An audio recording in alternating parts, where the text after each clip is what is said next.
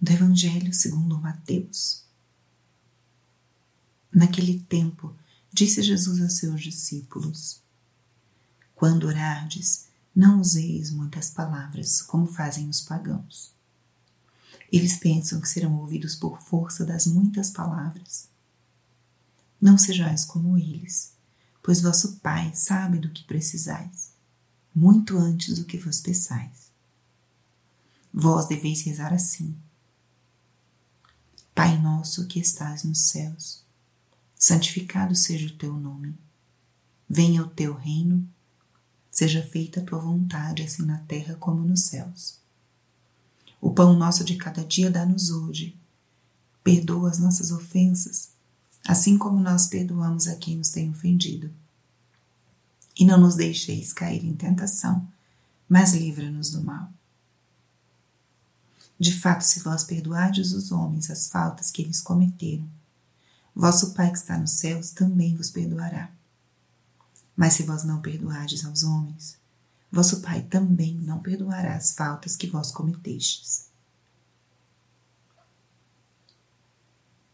Espírito Santo, alma da minha alma, ilumina minha mente, abre meu coração com o teu amor, para que eu possa acolher a palavra de hoje e fazer dela vida na minha vida. Estamos hoje na quinta-feira da décima primeira semana do tempo comum. A palavra de hoje, Jesus ensina os seus apóstolos a rezar. Ele começa dizendo: Quando orares, não useis muitas palavras. Eles pensam que serão ouvidos por força das muitas palavras. Aqui Jesus já dá uma primeira lição sobre a oração.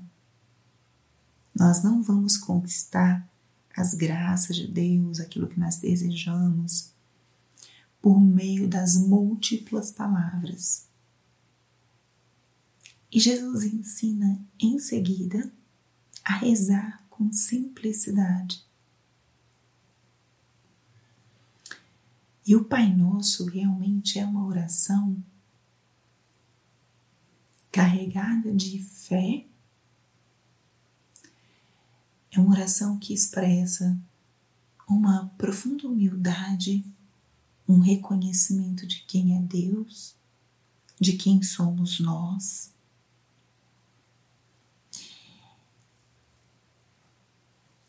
A humildade daquele que se sabe necessitado, que sabe que precisa do outro para estar bem e para receber o que, o que necessita, o mais essencial.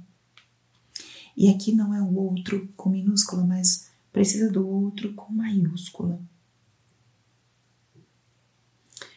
Na oração do Pai Nosso, nós reconhecemos quem é Deus e quem somos nós, baseados numa relação de profunda cumplicidade, confiança. E Jesus exorta: vós deveis rezar assim. Pai nosso que estás nos céus. Aqui entra a forma com que Jesus nos ensina a nos relacionarmos com Deus como um. O pai é aquele que dá vida, que gera, que provê, que mantém. O pai é segurança, afeto, providência. Jesus nos ensina a nos relacionarmos com Deus como Pai. Isso já marca a forma com que nos aproximamos, a forma com que estabelecemos essa relação com Deus.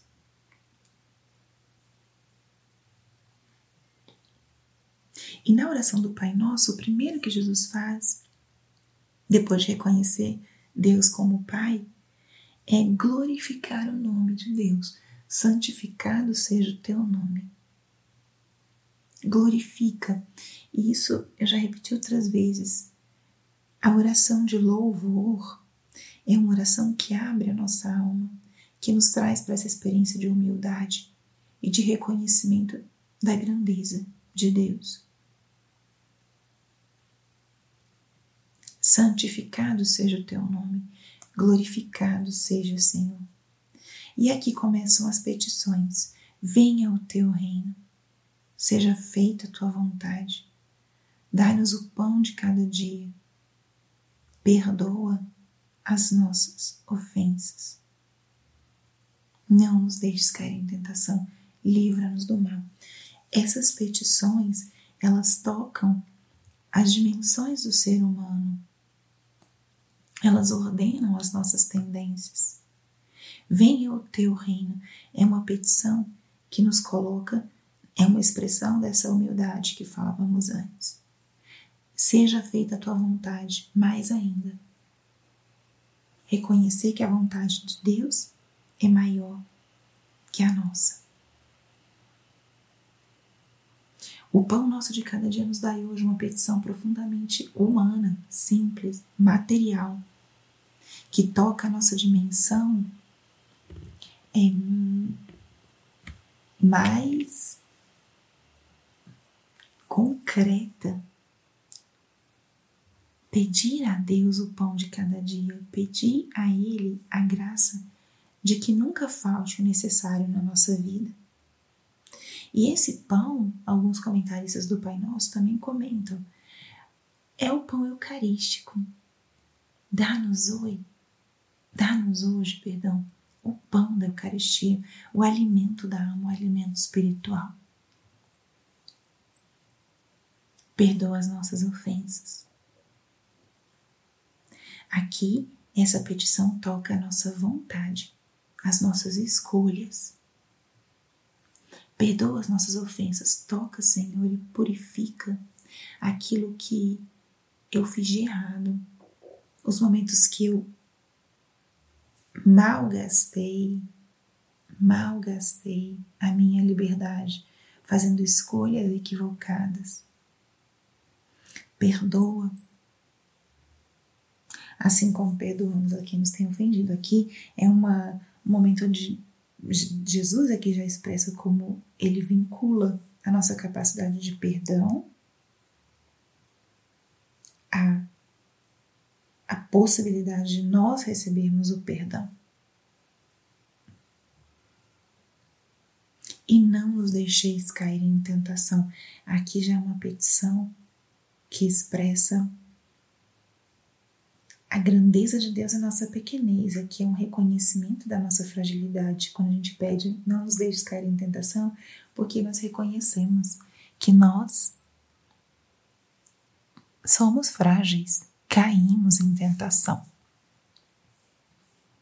E a petição final: livra-nos do mal, livra-nos do mal, Senhor. Ou seja, são petições que tocam as nossas necessidades mais básicas, materiais, tocam as nossas necessidades afetivas, a nossa vontade, os nossos erros, limitações, a nossa liberdade.